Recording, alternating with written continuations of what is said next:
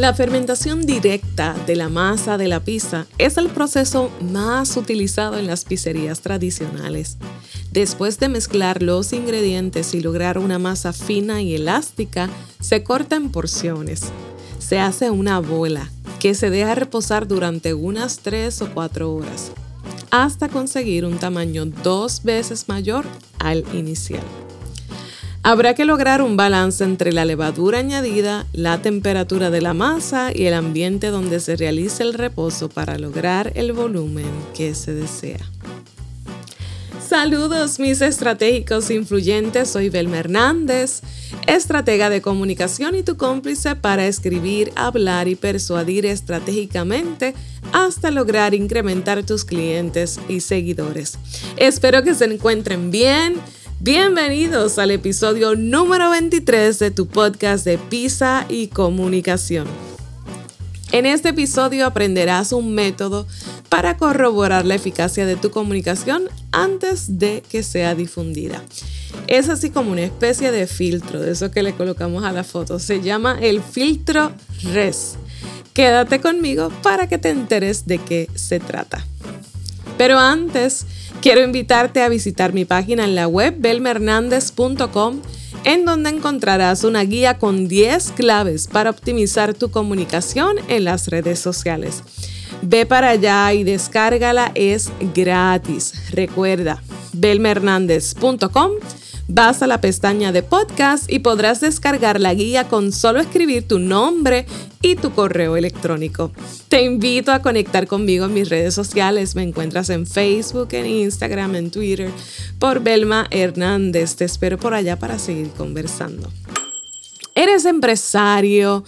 profesional o un líder influyente y tienes un mensaje para compartir con otros. Ya has identificado a tu público, te has fijado una meta de alcance, tienes muy claro cuál es tu causa y estás convencido de que el momento de hablar es ahora.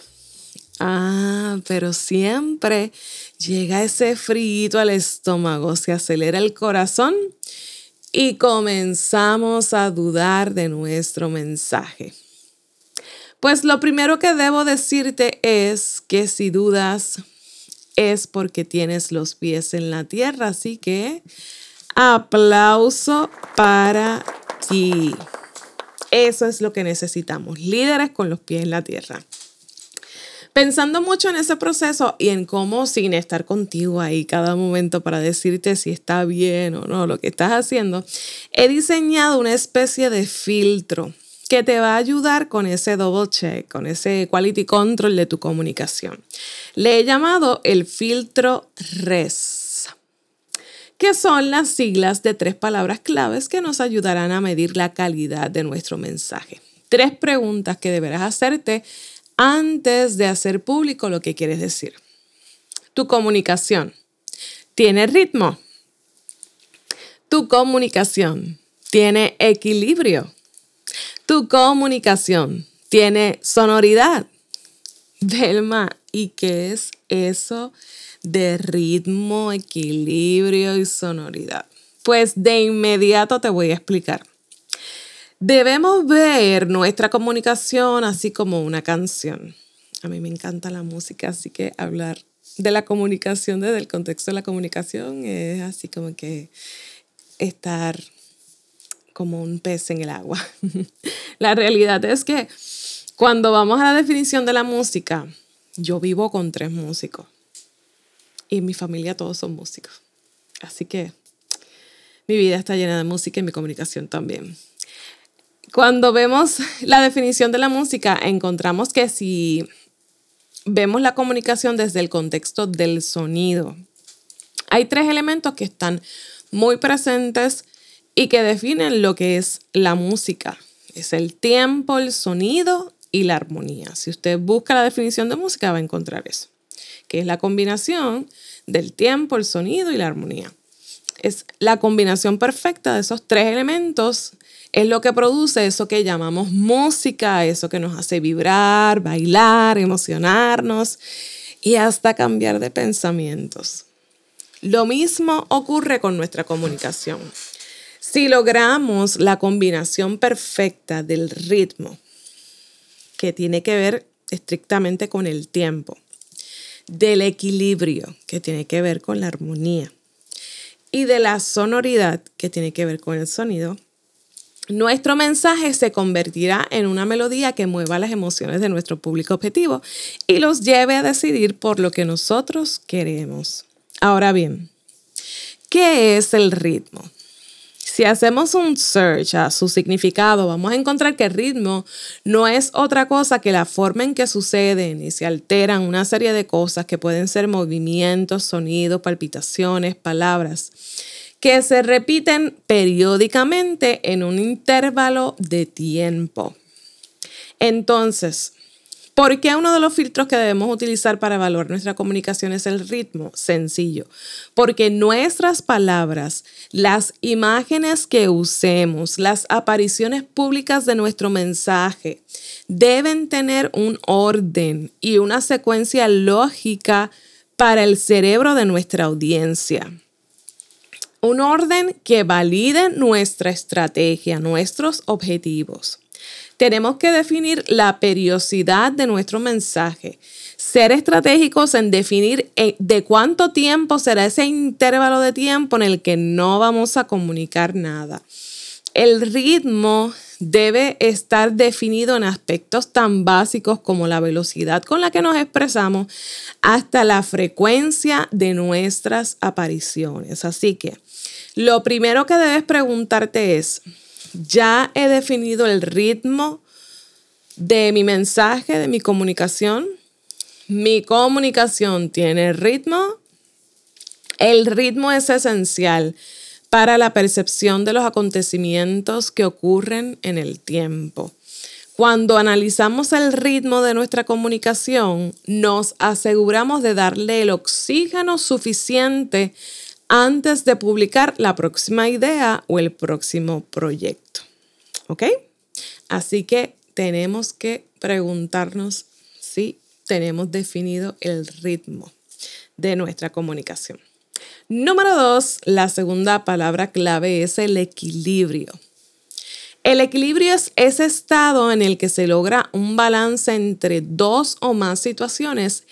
En este contexto, dos fuerzas importantes son el cerebro y el corazón. Por otro lado, están la fuerza de mis objetivos y la fuerza de los objetivos de las personas con las que quiero hablar. Nosotros tenemos que buscar ese equilibrio, ese balance entre esas dos fuerzas. Para ser eficaces tenemos que estar bien conscientes de todas las variables que intervienen en el proceso de la comunicación. Conocer las barreras que existen entre nosotros y nuestro público objetivo. Que puede ser, ese público objetivo podría ser tu pareja, podrían ser tus hijos, tus empleados, hasta una multitud que esté escuchándote o que esté viéndote o que esté leyéndote. Tenemos que aspirar a lograr el dominio del plano verbal y el plano no verbal de nuestra comunicación, practicar la escucha activa y desarrollar la capacidad de tener empatía. De esa manera lograr ese equilibrio entre la razón y el corazón en nuestra comunicación. Tercero, ¿cómo podemos lograr una comunicación sonora? Es la tercera palabra clave, sonoridad. La sonoridad en la comunicación va más allá del ruido, del tono, del volumen. Mira, el ser humano necesita rodearse de símbolos sonoros. Los símbolos sonoros nos permiten ampliar nuestra capacidad de interpretación. Nos ayudan a traducir conceptos como un paisaje, una imagen corporativa, a sentirnos en un entorno familiar. Cada población, cada comunidad, cada grupo social tiene sus símbolos sonoros. Símbolos sonoros particulares que los identifican. Por ejemplo, el mar es un símbolo sonoro de la isla de Puerto Rico. No necesitamos escuchar el sonido del mar. Con ver una foto ya se crea, ya conecta con un símbolo que hay en nuestra mente y que lo asocia con Puerto Rico. Los refranes son otros recursos sonoros que nos permiten conectar con el contexto histórico, cultural de un grupo social. Otros ejemplos son los símbolos de detente, las flechas, la cinta amarilla que comunica que hay un acceso restringido. Todos esos son ejemplos de símbolos sonoros. ¿Qué hacer? ¿Cómo hacer que mi comunicación sea sonora si se trata de un texto? Estarás pensando tú. Tu mensaje escrito debe tener la funcionalidad de dibujar en la mente de tus lectores o de tus oyentes símbolos que repliquen en su esquema de símbolos. Debes fijar una variación de tonos altos y bajos en tu comunicación de manera que se distinga del resto, que se eleve y que, que descienda y ascienda constantemente, que se mueva de ese nivel estático y repetitivo en el que comunican otros. A veces hablar muy duro nos ayuda a llamar la atención, pero a veces hablar más bajo nos ayuda a llamar la atención. Y eso se traduce también al tono de nuestra narración, al tono en el que escribimos. La sonoridad no es otra cosa que la intensidad de tu comunicación.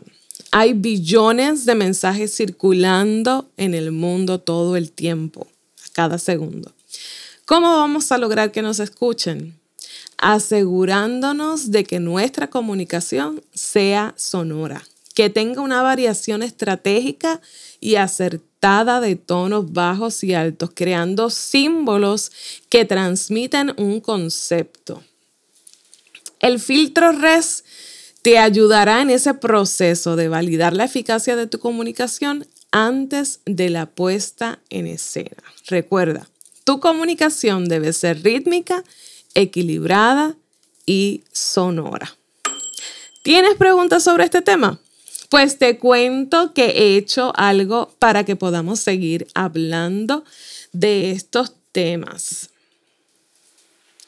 Y entrar en otros detalles también, les cuento que he creado un grupo privado en la red social de Facebook que se llama Estratégicos Influyentes. Es un grupo de reciente creación para tener un contacto más directo con todos ustedes. Ve para allá y solicita el ingreso si deseas conocer el backstage de los episodios que hacemos y ver los videos de las entrevistas que grabamos y conversar con un distinguido grupo de profesionales como tú estratégicos e influyentes. Si quieres hacerme una consulta sobre un mensaje que deseas transmitir, sobre un proyecto que deseas desarrollar, escríbeme por allá. Existo para ayudarte y servirte. Así que espero que me ocupe. Estoy aquí para servirte. Y estoy muy feliz de que te hayas quedado hasta el final de este episodio. Valoro tu tiempo y tu atención, me importa tu desarrollo y tu crecimiento, por eso te espero en el próximo episodio y recuerda que si te gustó este podcast, suscríbete para que cada vez que salga un episodio la aplicación te avise que está disponible y no te pierdas ninguno. También déjame tu review y tus comentarios. Cuéntame de temas que te gustaría que discutiéramos aquí. Te leo. Estoy obstinada en ayudarte a ser visible para otros los tesoros que hay en ti, en tu historia, en tu empresa. Déjame ayudarte y ayúdame a ayudar a otros. Así que dile a todos de este podcast para que se beneficien de toda la información que aquí compartimos. Vamos, no seas egoísta. Comparte lo que has escuchado con otros. Y no olvides que si tienes algo que decir, dilo estratégicamente porque tú eres el mensaje. Hasta la próxima.